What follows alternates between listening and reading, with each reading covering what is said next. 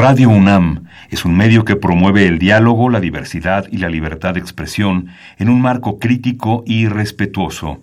Los comentarios expresados a lo largo de su programación reflejan la opinión de quien los emite, mas no de la radiodifusora. Radio UNAM presenta Perfiles. Un espacio abierto al conocimiento y la crítica de los proyectos universitarios que transforman nuestro país. Conduce Hernando Luján.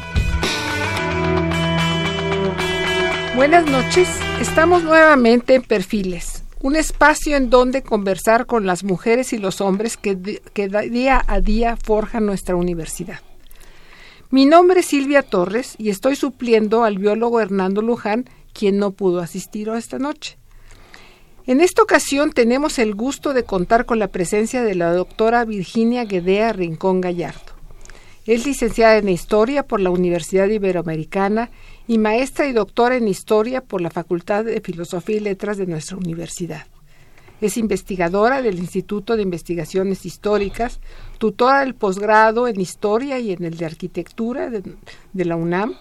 Ha sido directora del Instituto de Investigaciones Históricas. Es autora de una veintena de libros y un sinnúmero de artículos publicados en revistas nacionales e internacionales.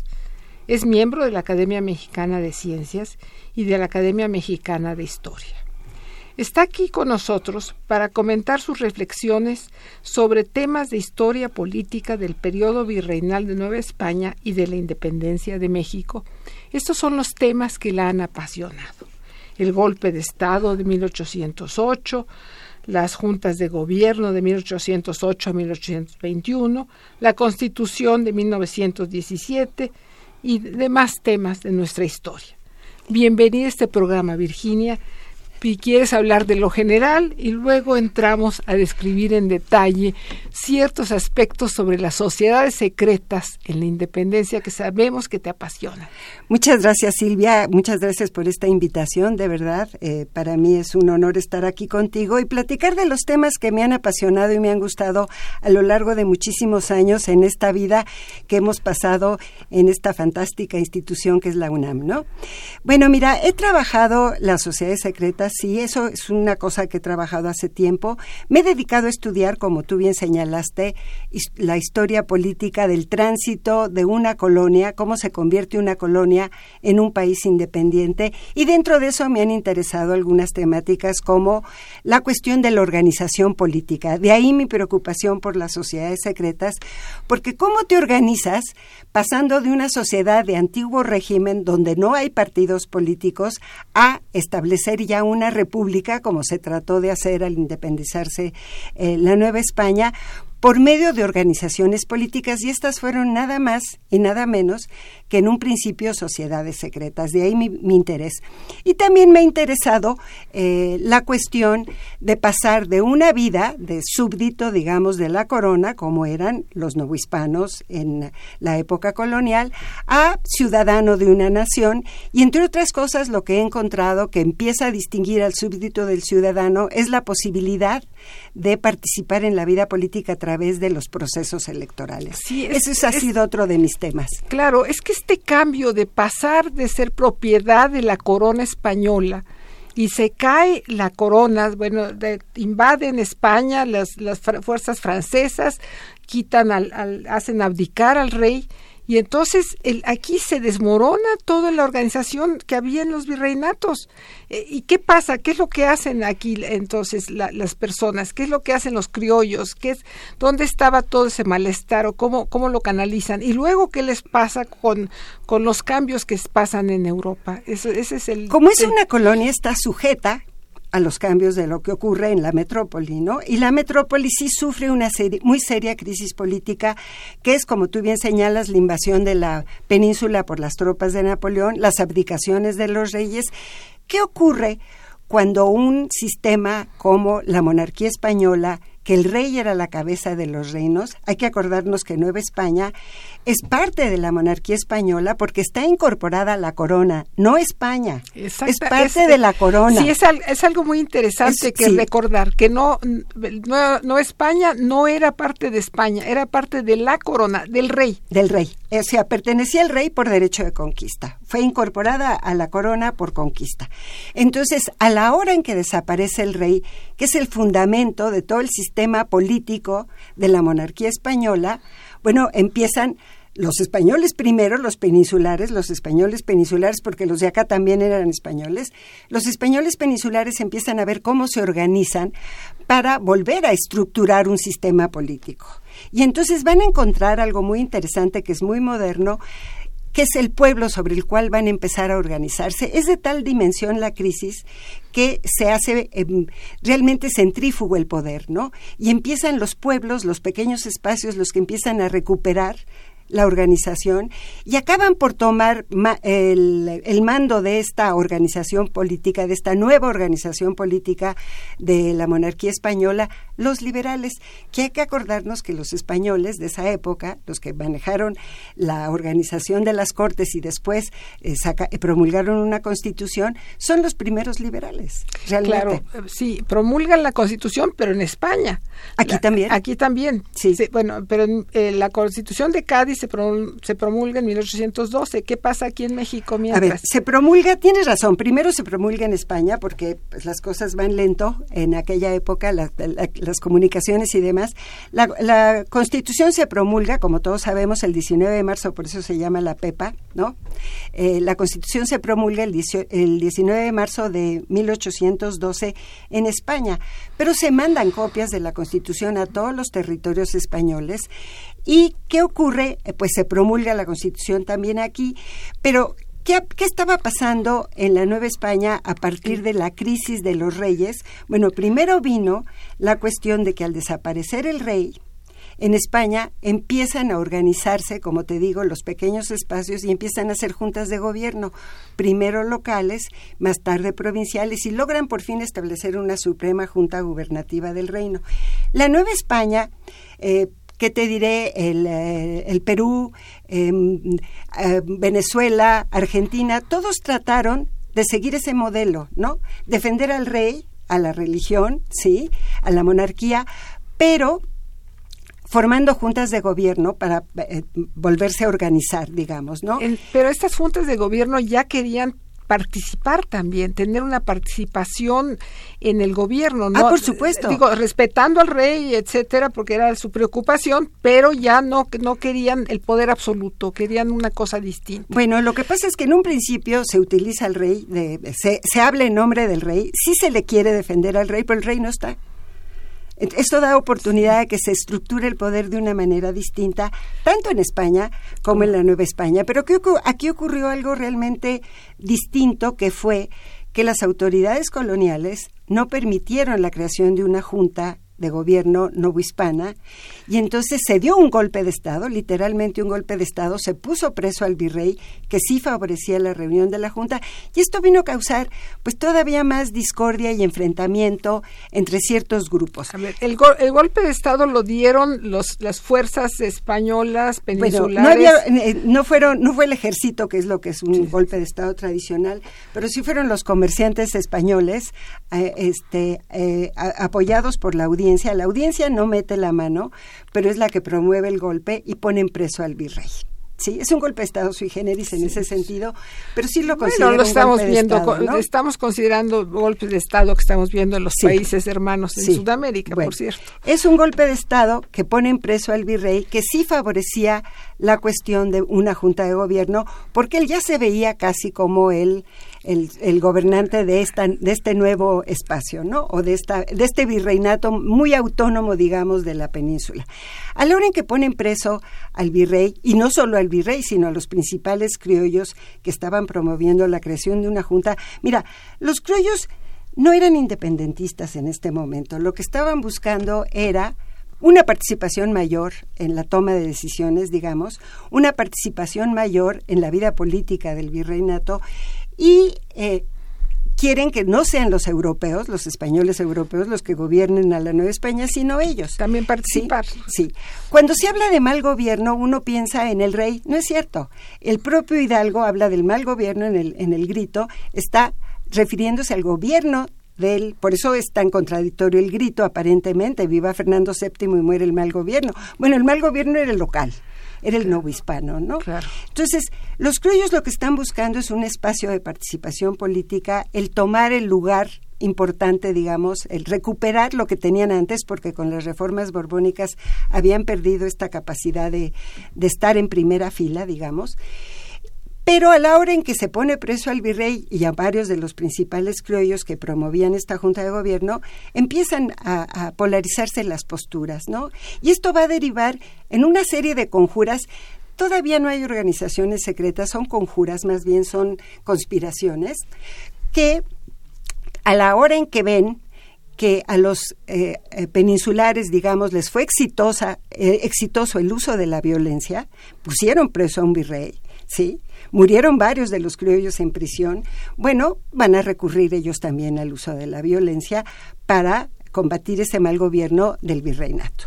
Y bueno, deriva en la, en la, en la insurgencia de Hidalgo, que ahí se complican todavía más las cosas, porque si bien la dirigencia tiene pues las propuestas, quiere lograr las propuestas de los criollos, digamos, para la dirigencia de la insurgencia para eh, tomar el poder, bueno, a la hora en que incorpora a sus filas a personajes de todos los sectores, ¿sí?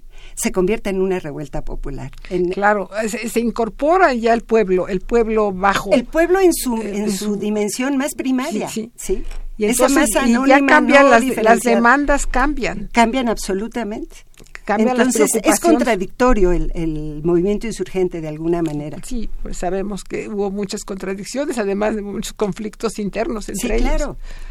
Eh, a ver, y entonces, ¿cuándo surgen las sociedades secretas? Las sociedades secretas surgen a partir de que empieza la guerra, la guerra, la contrainsurgencia y la insurgencia, para apoyar a eh, los insurgentes en sus propuestas, digamos, de reivindicación de los criollos, de tomar el control del poder y tal, ¿no? Eh, empiezan a surgir ciertos grupos para ayudar a ciertos sectores de la insurgencia. Lo que yo llamo después de Hidalgo o antes de Hidalgo. Desde Hidalgo empieza al principio a supuestamente son conjuras secretas, claro, pero no, aparentemente empieza un grupo que es lo único que he podido averiguar que se llamaba el Águila, sí es un símbolo también muy, muy nacional, digamos, ¿no? Eh, se llamaba el Águila esta sociedad y empezó apoyando a Hidalgo. A la hora en que Hidalgo empieza con una violencia muy fuerte, el movimiento insurgente realmente se vuelve muy violento, eh, estos criollos se retiran o estos grupos eh, urbanos, más que criollos, digamos, grupos urbanos se retiran de esta participación. Y entonces este, empiezan a buscar otras formas de lograr lo que buscan. Y la Constitución de Cádiz que tú acabas de mencionar, que empieza el sistema, el cambio no empieza solo con la Constitución, empieza desde la preparación de la Constitución, las elecciones de diputados a cortes, en fin, una serie de cuestiones. Y la Constitución les va a servir también para este, reivindicar sus pretensiones, ¿no? Entonces, al mismo tiempo que van a apoyar a la insurgencia, van a estar luchando dentro del sistema. y lucha dentro del sistema y fuera del sistema. Eso es realmente interesante, ¿no? Bueno, eso ocurre, sigue ocurriendo. Eso ocurre, ocurre, en, las, en las sociedades, ¿cómo Así Es. Y entonces, a ver, surge este grupo que tú has llamado o te interesan los Guadalupes ¿Y, qué tan numeroso o dónde estaba ubicado? Si estaba distribuido geográficamente o era estaba muy localizado. He encontrado que hay intentos de apoyo a la insurgencia y de hacer grupos en otros lados, pero la he encontrado solamente dos sociedades que realmente merezcan el nombre de tales. Esto es que tengan un eh, grupo muy controlado de personas que tengan una jerarquía al interior, que tengan unas propuestas claras y que actúen en relación con estas propuestas. Y, y, son en dos centros urbanos. Uno es la Ciudad de México, que es donde los llamados Guadalupes, porque así les llamamos, dado que así firmaban sus cartas, pero no sabemos bien a bien tampoco siquiera cómo se llamaban. Así mismo, no sabes cómo se No sabemos cómo se llamaban. Ellos no, no lo encontramos. Eh, hay varios eh, eh, licenciados, muchos de ellos abogados. Este, la mayoría del núcleo directivo son abogados, el licenciado Juan Azario Peinbet Hernández, el licenciado Juan Bautista Razi Guzmán, otro licenciado es Benito José Guerra. Son varios abogados que empiezan a organizar este grupo secreto, ¿sí? Y sí sabemos que hay una jerarquía al interior porque tenemos los seudónimos de algunos de ellos, cómo firmaban en lo individual sus cartas, número uno, número dos, número siete, número doce, que era quizá el más importante, es lo que suponemos, que era el licenciado Peinbert, eh, perdón, no Peinbert, Peinbert era uno de ellos y Díaz también, pero... Eh, el licenciado Rassi Guzmán, Juan Bautista Rassi Guzmán es quizá el, que más, el, de más jerarquía. no tanto de más jerarquía, quizá de los importantes de este centro, y todos son suposiciones, pero es por lo que vemos de su actuación fuera, es el que tiene mayor actividad en varios, en varios rubros, proponiendo, eh, por ejemplo, eh, es uno de los que trata de lograr una entrevista entre Ignacio Rayón, que está insurrectado, ¿no? que está insurgentado, que es el heredero de Hidalgo, cuando Hidalgo se va al norte deja Rayón al frente de la insurgencia, una entrevista entre Rayón y el virrey ah. para lograr la paz o algunos arreglos, algún acuerdo, sí. Esto es interesante, la verdad.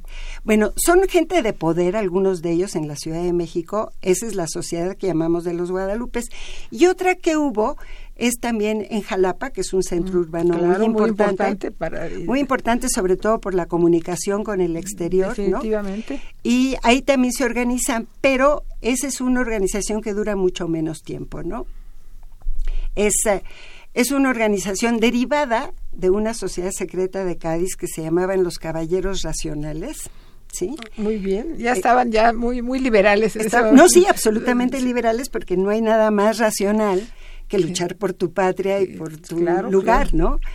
Pero eh, este es un grupo derivado de esa sociedad de Cádiz en que se tratan de organizar de un modelo en un modelo muy jerárquico. Ahí sí he encontrado eh, descripciones del juramento y de la de la cómo entraban a la de los ritos de iniciación de esta sociedad. eso, es lo que te, lo que te iba a preguntar que bueno varias son muchas las preguntas. Uno es cómo puedes, cuáles son tus fuentes para descubrir cuáles eran las motivaciones, quiénes estaban componiendo a estas sociedades secretas y, y, qué, a, qué, a qué le tiraban, o sea, cuál era su objetivo. Las fuentes son difíciles, hay que hilar un poquito fino para, para ver, porque, a ver, al final de la, del proceso de independencia, pues todo el mundo quiere haber sido el más importante y entonces habla de que fulano de tal o yo y tal, ¿no? Bueno, sí, eso nos pasa a todos. Ah, nos pasa a todos. Pero eh, esta sociedad secreta, si es exitosa, no sabes nada de ella porque no deja huella. Sí dejaron huella, mira, Morelos, que se, que eh, la sociedad secreta mantuvo correspondencia con distintos grupos de insurgentes, con el grupo de Rayón, con el grupo de Morelos, con el grupo de Matamoros pero las cartas de Morelos y de Matamoros, o buena parte de las cartas que había recibido Morelos y Matamoros de los Guadalupes, les fueron quitados en, un combate, ¿sí? En Tlacotepec, en 1814, perdieron todo su archivo, los insurgentes. Y muchas otras cosas más, pero el archivo fue muy importante porque en las cartas estaban los nombres de muchas gentes. Rayón también perdió, eh, no él, sino uno de sus, de sus seguidores, de uno de sus segundos, perdió cartas de los Guadalupes también. Están en clave, ¿sí? Todas esas fueron a dar al Archivo General de la Nación. Entonces, hay, hay documentos. Hay documentos, claro que hay documentos. el Archivo General de, la Nación. El régimen colonial era un régimen burocrático en el sentido más pleno de una organización de los documentos impresionante. Vean el Archivo General de la Nación, ¿sí? El Archivo General de la Nación va por ramos, tenemos toda la documentación ordenada, ¿sí? Por ejemplo, la cuestión de operaciones de guerra, que son mil y pico de volúmenes, ¿sí? Pues va por comandante. Ah, sí, así, de, de ah, Va por comandante, entonces, si sabes qué comandante, pues puedes encontrar papeles interesantes, este, qué comandante estuvo en qué lado. Bueno, en el archivo están muchos de los papeles de los Guadalupes. Algunos se fueron a dar a España directamente y también quedaron Me allá. imagino que estarán en, en, el archivo de Indias, ¿no? En el archivo de Indias, en el archivo general de Indias. Pero también la audiencia, que era una institución muy sólida y sabía muy bien cómo trabajar, hizo un prontuario de los insurgentes, que es un documento como de unas 700 fojas, ¿sí? En la cual va recuperando todas las causas de los insurgentes que ha encontrado, Las causas judiciales. Las causas de infidencia, sí. todas, y va sacando los nombres de todos los que apoyaron a los insurgentes. Bueno, en esas aparece una lista de los guadalupes que Morelos le envió a Matamoros diciendo, oye, estos sí son los verdaderos guadalupes o quiénes son porque no se viene bien quiénes son. Entonces vamos encontrando en distintos lados y en el propio prontuario hay referencias a cartas de los guadalupes. Bueno, entonces, a ver, eh, déjame eh, aquí, recapitulemos. Entonces los guadalupes estaban por la independencia. Finalmente, eh, aunque empezaron por otros caminos, estaban apoyando la causa de la independencia. no, estaban apoyando la causa del autonomismo, llamémosle así. Los insurgentes, si tú te acuerdas, Hidalgo no llega a proponer la independencia absoluta. si por independencia entendemos la ruptura total, esa no se da al principio. El que sí la plantea como insurgente, muy, muy claramente es Morelos. Sí, Pero Morelos la plantea después. Los guadalupes logran funcionar con mucho éxito a partir de 1811-12 hasta 14. ¿Y por qué? Porque es el regreso de Fernando VII España y es la abolición del régimen constitucional. Entonces, se vuelve al antiguo régimen y ya no hay posibilidad de hacer muchas de las cosas que se pudieron hacer durante la Constitución de Cádiz. Entonces, eh, la, Constitución de Cádiz se echa, se echa para atrás. Queda abolida en España primero y aquí es hasta agosto de 1814, pero queda abolida y entonces el régimen queda en libertad de perseguir a todos estos que antes no podía. ¿Sí? Eh, realmente es importante lo que ocurre con, con, la Constitución de Cádiz. Entonces mete presos a varios de los guadalupes porque tiene información sobre quiénes eran, ¿no? Mete preso a varios, algunos los trata de mandar fuera. En fin, la sociedad se desarticula y ya no sigue trabajando. Y si siguió trabajando, se no he encontrado. Se perdió, se perdió huella. Ya no encontré huellas de ella, ¿no? Pues ha sido muy interesante todo esto. De, vamos a hacer una pausa y esto es Perfiles, un espacio donde conversar con las mujeres y los hombres que día a día forjan nuestra universidad. Nos acompaña la doctora Virginia Guedea, investigadora del Instituto de Investigaciones Históricas. Estamos en el 55 36 89 89, repito, 55 36 89 89 y llámenos si tiene algún comentario o pregunta.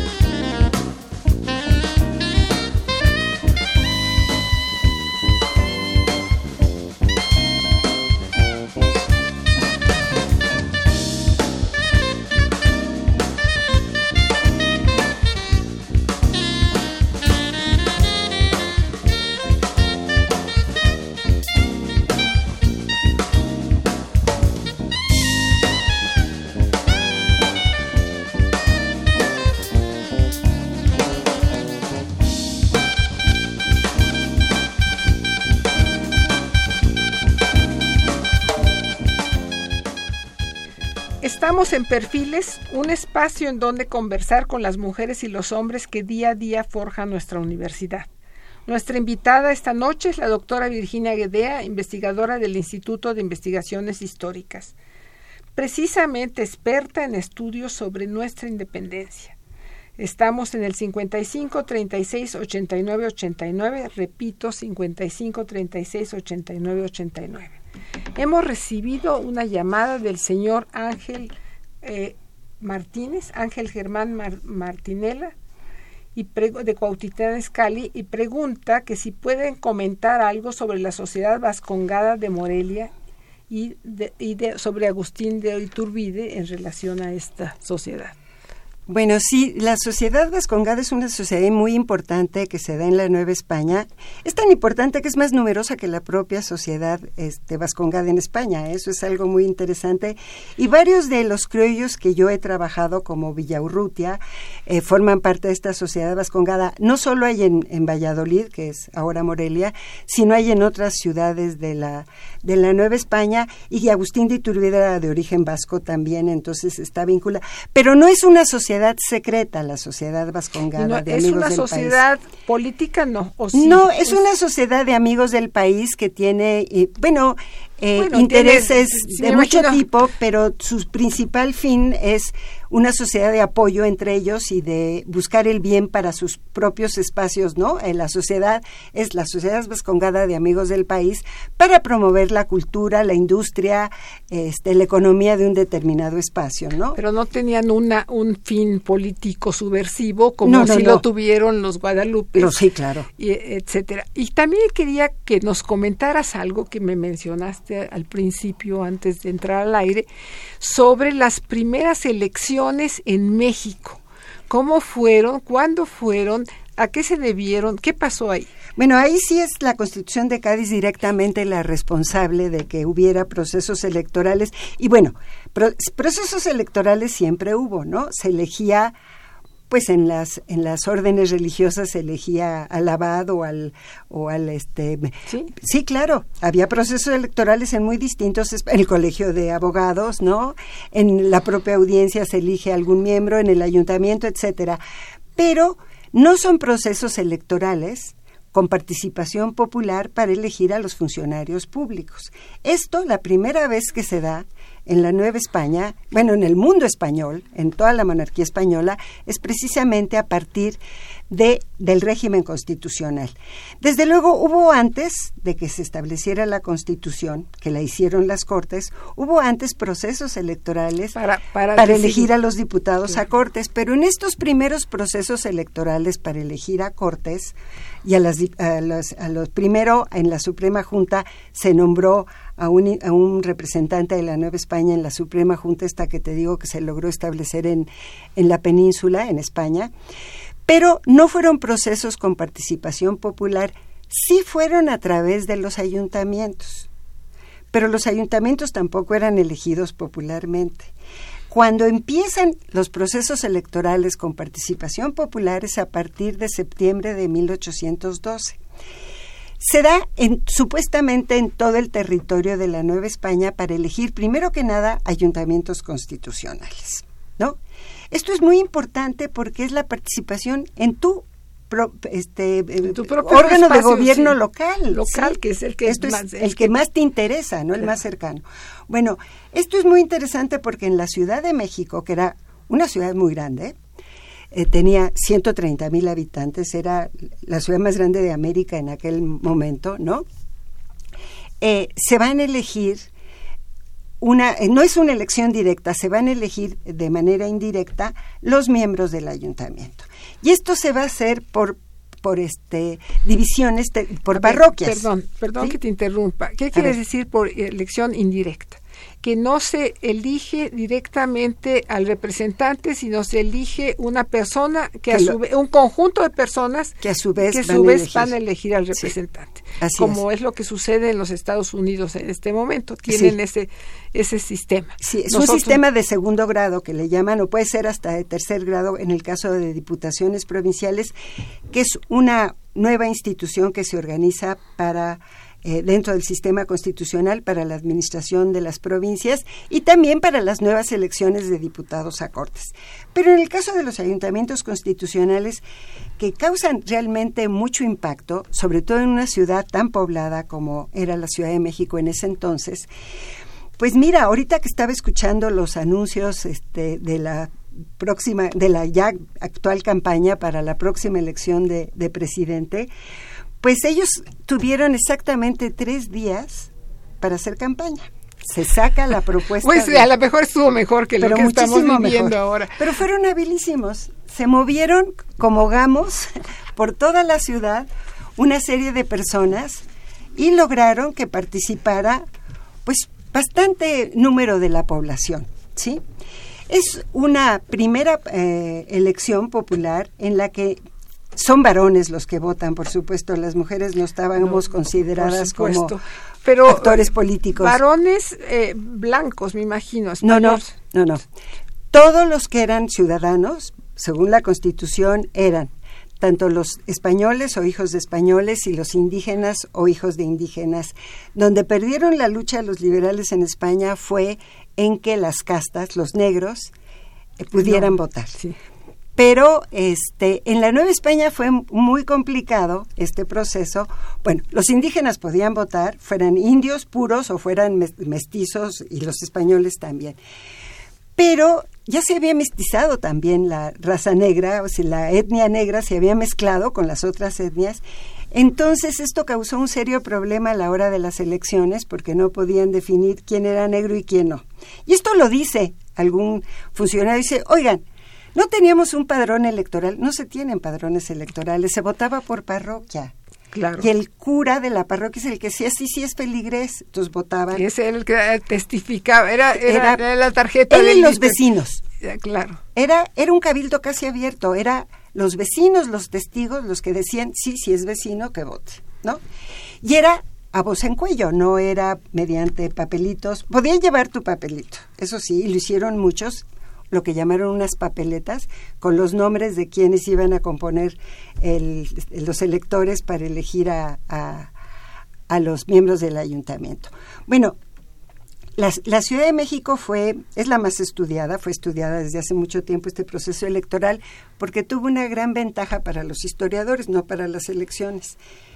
Eh, al cuando vieron los resultados, el gobierno colonial decidió suspender el proceso electoral. Porque no les gustaron. No les gustó los electores que escogieron. No les gustaron los resultados. Nada. resultaban liberales. No, resultaron todos, ninguno, eh, eh, digamos, pro régimen. Y muchos de ellos sí pro insurgentes y muchos, por supuesto, pro liberales, ¿no? Entonces, ¿qué pasó? Que el virrey suspende la elección. No solo suspende la elección, suspende otra cosa que es muy importante y que no he mencionado, que empieza a funcionar entonces, que es la libertad de imprenta. Ah, sí, es muy importante porque hubo, libertad de imprenta dos años o un año. ¿Cuánto tiempo? Dos años, pero en la, nueve, en la Ciudad de México, eso es en la Nueva España pero en la nueva, perdón, en la Ciudad de México, la capital de la Nueva España, con este lío del, del ayuntamiento se y que después de la elección del ayuntamiento empiezan los periódicos de la ciudad a criticar al régimen, suspenden en diciembre la libertad de imprenta. O sea que hubo unos tres meses, tres meses libertad de imprenta. a ver, déjame nada más mencionar que tengo llamadas del señor Filberto Sánchez de la colonia Nicolás Romero además de los saludos que agradecemos, preguntan que si tenían algún vínculo con las logias europeas, en particular con Francia y con Inglaterra. El señor Ángel Ernesto Pérez de la Cuauhtémoc, saludos, y pregunta en el siglo pasado en dónde se realizaban sus ¿eh? ¿En dónde se realizaban sus necesidades? No, no entendí. Eh, el señor Ángel Cervantes de la Cuauhtémoc quiere invitar a historiadores a escribir sobre el mejor presidente del mundo que ha sido Lázaro Cárdenas. En fin, eh, son estos son los comentarios y en particular esto de la de los vínculos con las logias europeas sí es una curiosidad que tengo ¿Qué, qué, contactos tuvieron? En un principio se decía que sí con tenían las logias masónicas, por ejemplo, específicamente. En la Nueva España no había logias masónicas, llegaron hasta con las tropas expedicionarias. Como no fue suficiente el ejército que se pudo levantar para combatir a los insurgentes en la Nueva España, se mandaron tropas de, de España. Pero como España estaba en guerra también y con una serie de problemas, pues tardaron mucho en mandar las tropas. Y son esas tropas que a su vez tomaron la masonería de las tropas francesas que invadieron la península española, las que trajeron la masonería organizada a la Ciudad de México y a los grandes centros urbanos principalmente.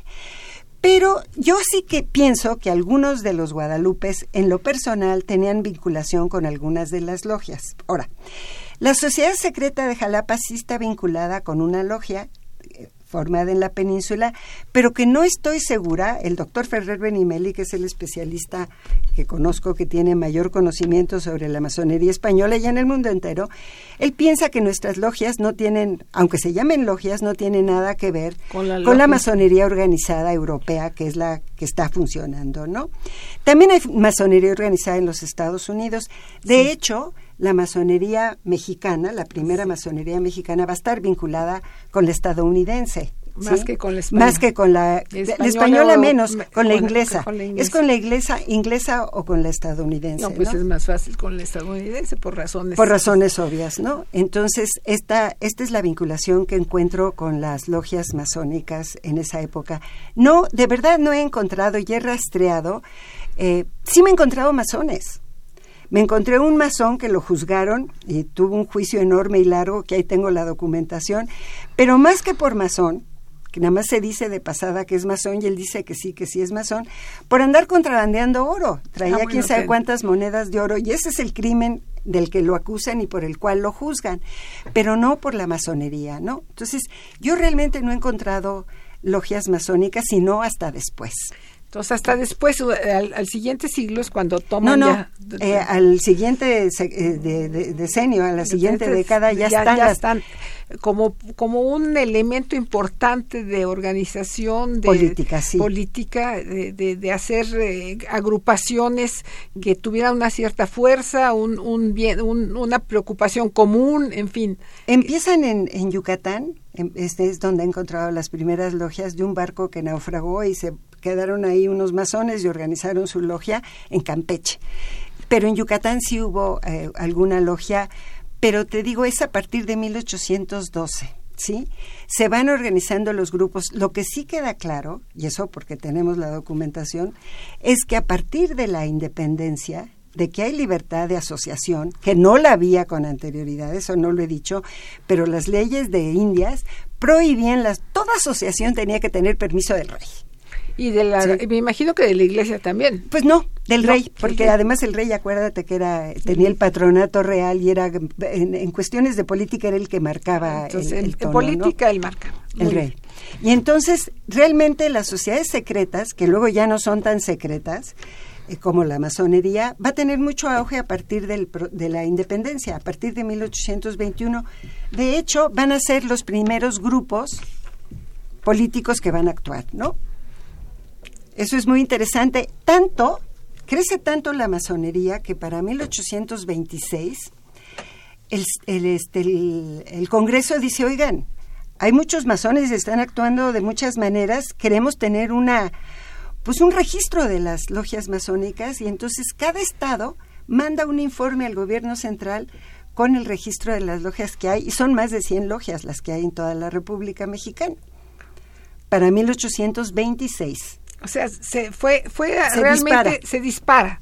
Fue un proceso súper rápido. Súper rápido. Y, estaba en el momento histórico donde, donde hubo efervescencia y había esa posibilidad. Así es. Mira, aquí tengo el, señor Ángel Ernesto Pérez eh, de la Cautemoc, repite su pregunta y la frasea. Eh, no es exactamente el tema, pero lo podemos contestar. Eh, en el siglo pasado, ¿dónde iban al baño? Las personas. Bueno, yo no sé tú que sepas, pero la, la eh, había los depósitos debajo de la cama que se llamaban Ahora sí que dependía de dependía del nivel socioeconómico de las personas. Muchas personas en la calle. No, y además de la expresión que tenemos de aguas. Sí, era porque arrojaban. viene porque desde las ventanas arrojaban lo que había depositado en la noche las personas en su basinica y lo arrojaban a la calle. Había y gritaban aguas, aguas para que se quitaran los, los, los, los peatones. Sí. Y se nos quedó esa expresión. ¿eh? Sí, se quedó esa expresión que, por eso hay que tener cuidado. Pero hay casas en que sí había ciertos espacios, ¿no? tipo letrinas. Letrinas, tipo letrinas, que pero no eran todas, ni mucho menos. De hecho, hay, más externas, hay un poquito hay un separadas, de... de- las recámaras, un sí, poquito. bastante. Bastante Sí. separado, lo más separado posible. Sí, De claro. las recámaras había las Incluso letrinas. afuera. Sí. Incluso y entonces de y se vaciaban entonces las, la- lo que digo, los receptáculos. Los recipientes los esos los sacabas a la calle para tirarlos a la calle o Los en el siglo XVIII Alzate inventó unos, este, José Antonio de Alzate inventó unos carros que han de haber sido trágicos de olor, que eran unos carros de, de cuero, ¿sí? Para que ahí fueran echando, imagínate nada más, pero bueno, hay un libro, pero no me acuerdo bien cómo se llama, Pero, de Francisco Sánchez de Tagle, que es eh, un historiador mexicano, sobre la salubridad en la Ciudad de México a finales del 18, que ese quizá le pueda servir a... No, no, y además, por ejemplo, en Veracruz era tan insalubre que se enfermaban todos, les daban, eh, había cantidad de, enfer- de enfermedades que los llevaban a la muerte. Y por eso fue que la ciudad de Jalapa tomó tanta importancia, porque estaba mucho más alto y era más higiénica. No, la ciudad de, de Veracruz, bueno, el puerto de El Veracruz puerto. era muy insalubre y era endémica la, la fiebre amarilla y y, todas las fiebres posibles. sí, Bueno, vamos a regresar a, nuestros temas. Regresemos a nuestras sociedades secretas y nuestras elecciones. Entonces, eh, ¿qué, ¿qué sensación o qué, qué fuerza tuvieron el haber podido elegir, el haber podido seleccionar a tus a tus representantes a que, re- eh, que eleccionen a, su vez, para que a su vez seleccionen al que sí al, al que va a mandar. Mira, fue muy interesante en muchos lados, porque en muchos lados sí se cumplió exactamente la orden de cómo hacerse los procesos, ¿no? En lados no. en Nueva España. En Nueva España, sí, en varios lados se eligieron muchos ayuntamientos, se podían elegir ayuntamientos, fíjate bien, así dice el, el decreto, en los centros urbanos que tuvieran más de mil almas. Claro. Habitant- almas. almas. O sea, habitantes, pues ahí yo contaría hasta los niños, ¿no? Los niños tienen alma, entonces, pues también cuentan, ¿no? Se eligen ayuntamientos en muchísimos espacios urbanos y en unos no hay ningún problema para elegir a los ayuntamientos, en otros hay distintos tipos de problemas. Tú sabes que cada proceso es- electoral es prácticamente único y cada proceso electoral tiene sus propios problemas y sus propias, pues, cosas exitosas. Por ejemplo, en la Ciudad de México, que es muy importante porque es sede de los poderes, no solo el virrey, el del virrey, el político, es sede del poder económico, aquí están los grandes capitales, sede del poder espiritual, Sí, aquí está el arzobispo y demás, y sede del poder cultural también, ¿no? Aquí está la Real y Pontificia, entre otras cosas, ¿no? El Colegio de Abogados, en fin, una serie de instancias que realmente hacen que sea una ciudad muy importante. Bueno, en esta primera etapa ganaron, digamos, los opositores al régimen, todos los electores, todos Estaban- eran opuestos al régimen. No solo eso, sino que hacen gran fiesta esa noche para celebrar que habían ganado y sale la gente a la calle. Es un Es hay golpes de repente, es pero es realmente un gozo, un disfrute. El gobierno se asusta, dice que se vayan a sus casas y la gente se va a sus casas, no pasa más, ¿no? Bueno, esto fue el 29 de noviembre de 1812, un domingo. Pero nos, el proceso electoral no se siguió, se quedó allí, siguió el antiguo ayuntamiento. Finalmente, hasta que hay cambio de virrey, en marzo de 1813, y que entra Calleja, Calleja dice, oigan, pues vamos a acabar con el proceso electoral, convocan a los electores, eligen al nuevo ayuntamiento y todos los elegidos son lo mismo, ¿eh?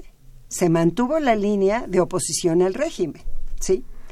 Pero en otros espacios fue muy curioso. Mira, en un pueblo cercano a Tumba, un pueblo indígena, ¿sí? Que tenía su...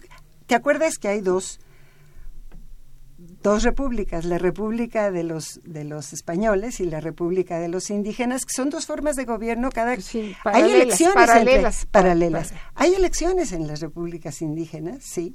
Se eligen, pero entre ellos, sí, cada año, entre los principales, ¿no?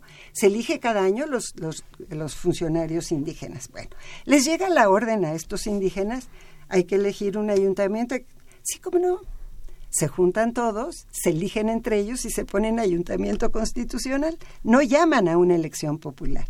Entonces, en cada lugar se va dando de diferente Claro, manera claro. Eso es realmente interesante. No están estudiados todos los procesos electorales hasta donde yo he podido ver, vistos ya desde una óptica más del siglo XX-XXI. Claro, que ya tenemos otra manera de, de, imaginarnos, cómo, cómo debería de ser un proceso electoral.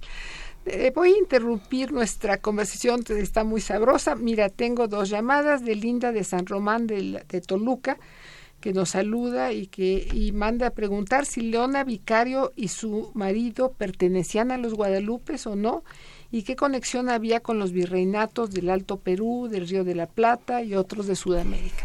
Y también Josefina Cruz del municipio de Huitzilucan pregunta cómo está la salud del maestro Hernando Luján. Ahorita le contesto qué fin tenían las logias que perseguían, por qué se formaban. Ya. A ver, déjeme contestar primero lo, de, Hernando. Hernando está bien, eh, tuvo una intervención eh, y está cuidándose y lo este, deseamos que se alivie muy pronto porque lo necesitamos aquí, nos hace falta, que quede claro. Bueno, ahora regresamos a nuestro tema, que qué fin tenían las logias que perseguían y, por qué se formaban?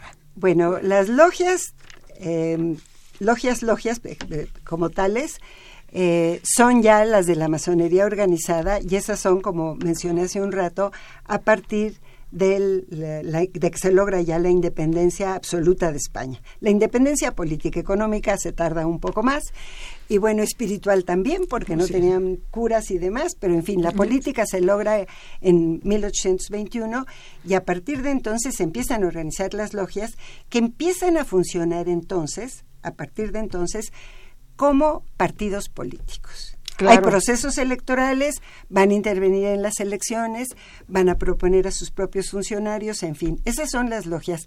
En Nueva España, les digo, yo no he encontrado logias propiamente hablando, bueno, sí, una en, en, um, en este, alguna ahí en, en, la, en Campeche y en la península yucateca, pero si son logias de masones, hay que recordar que la masonería en su primera etapa, bueno, a lo largo de toda su historia, pero se crió como tal, como una sociedad de apoyo mutuo. Sí, eh, yo, yo considero que era una sociedad gremial, porque, o, casi un sindicato.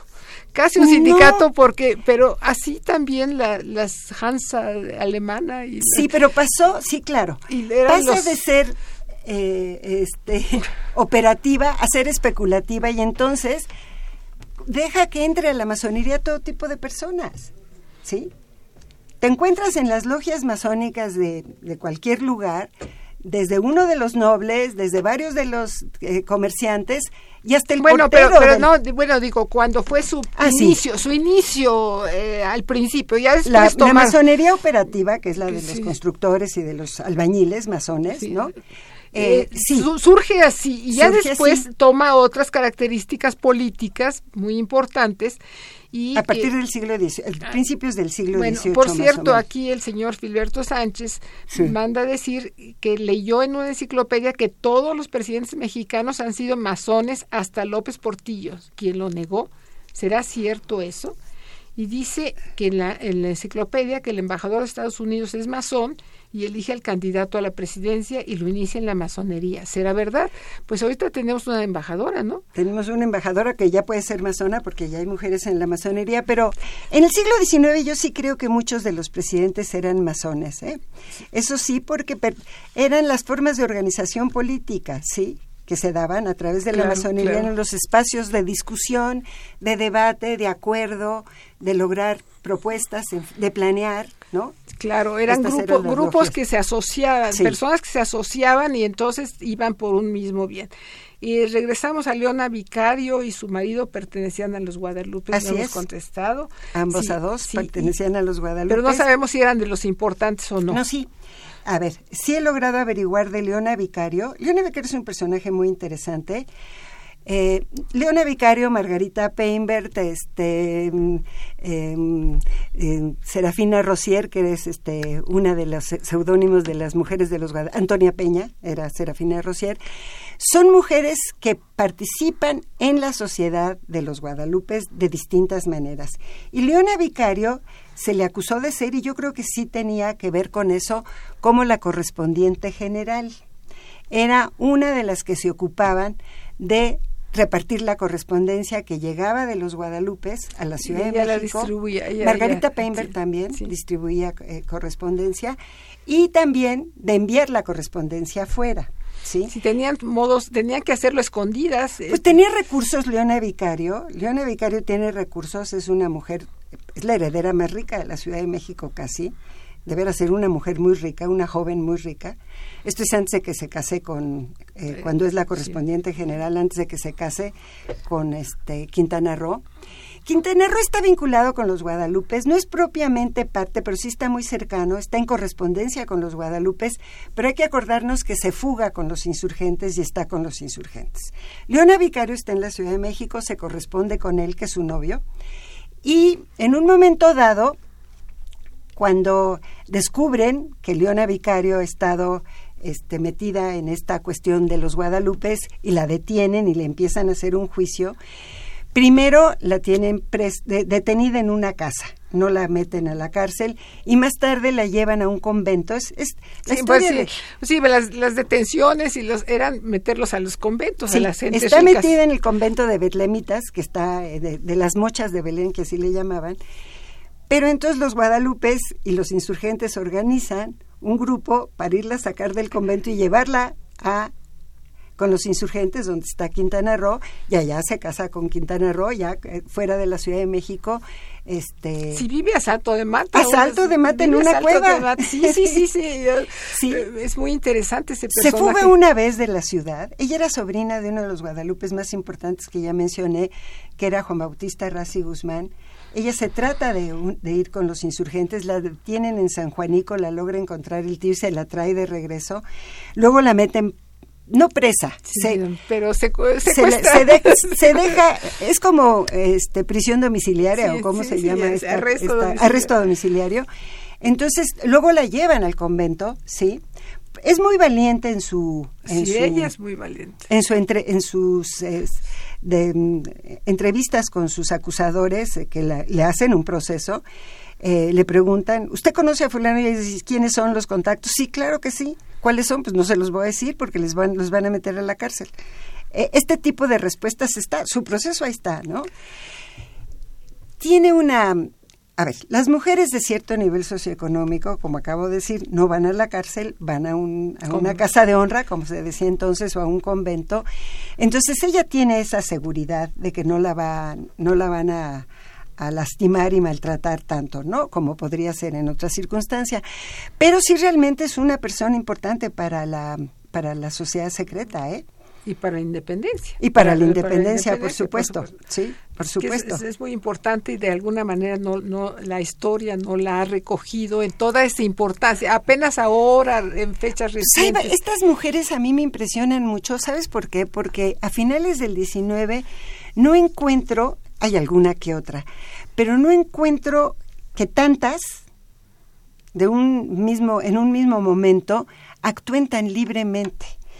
Y sí creo que a lo mejor el modelo victoriano que se fue imponiendo a lo largo del 19 hizo que ya las mujeres no tuvieran esta participación. Porque estas que yo te digo, Margarita Peinbert, eh, Leona Vicario, Antonia Peña, eh, Leona, eh, Camila Ganancia, varias más, que ahí tengo los nombres, pues actuaban muy libremente, se movían con toda libertad. Sacaron de la ciudad la imprenta para los insurgentes. Sí, es cierto, eso también. Es, a escondidas en una canasta de, Debajo de las faldas, las canastas con los tipos de la imprenta, las letritas, y llegan a la garita, porque hay que cruzar la garita, ¿no? Llegan a la garita y le dicen, ¿a dónde van? Pues vamos a una fiesta, a una jamaica, como era un tipo de fiesta, vamos a una jamaica y hasta invitaron a los guardias y los maridos venían a caballo junto muy asustados.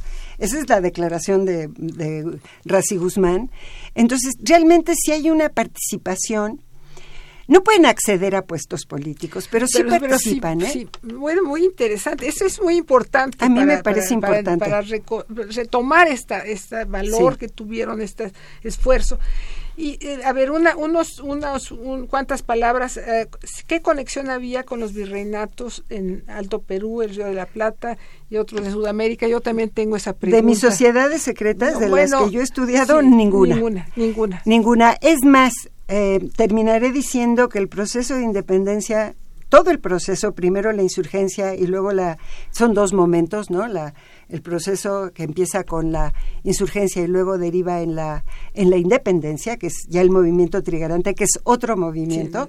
Bueno, en ninguno de esos momentos encuentro mucha vinculación de, con alguien de fuera. Sí, es un proceso que se da de manera muy solitaria. Está, muy, eh, es aislado. Es Sin embargo, es importantísimo que, que, ocurrió simultáneamente en todo, en todo el, ah, claro, porque el, imperio. Sí, empieza con la crisis esta de 1808. Pero, pero, pero florece y es, es Y entre ellos se ayudan en ciertos espacios como es América del Sur, si hay apoyo de unos a otros, pero geográficamente la Nueva España está muy aislada.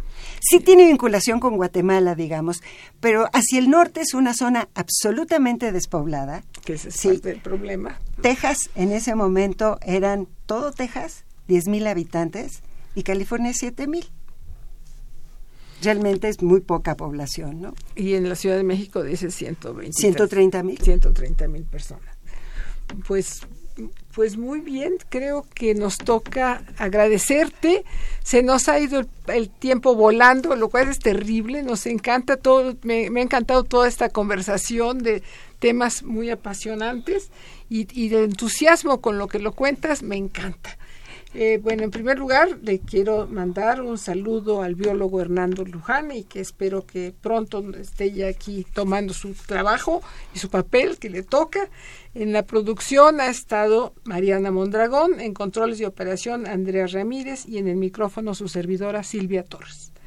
Perfiles, un espacio en donde conversar con las mujeres y los hombres que día a día forjan nuestra universidad. Muchas gracias. Muchas gracias a ti y a todos. Pues,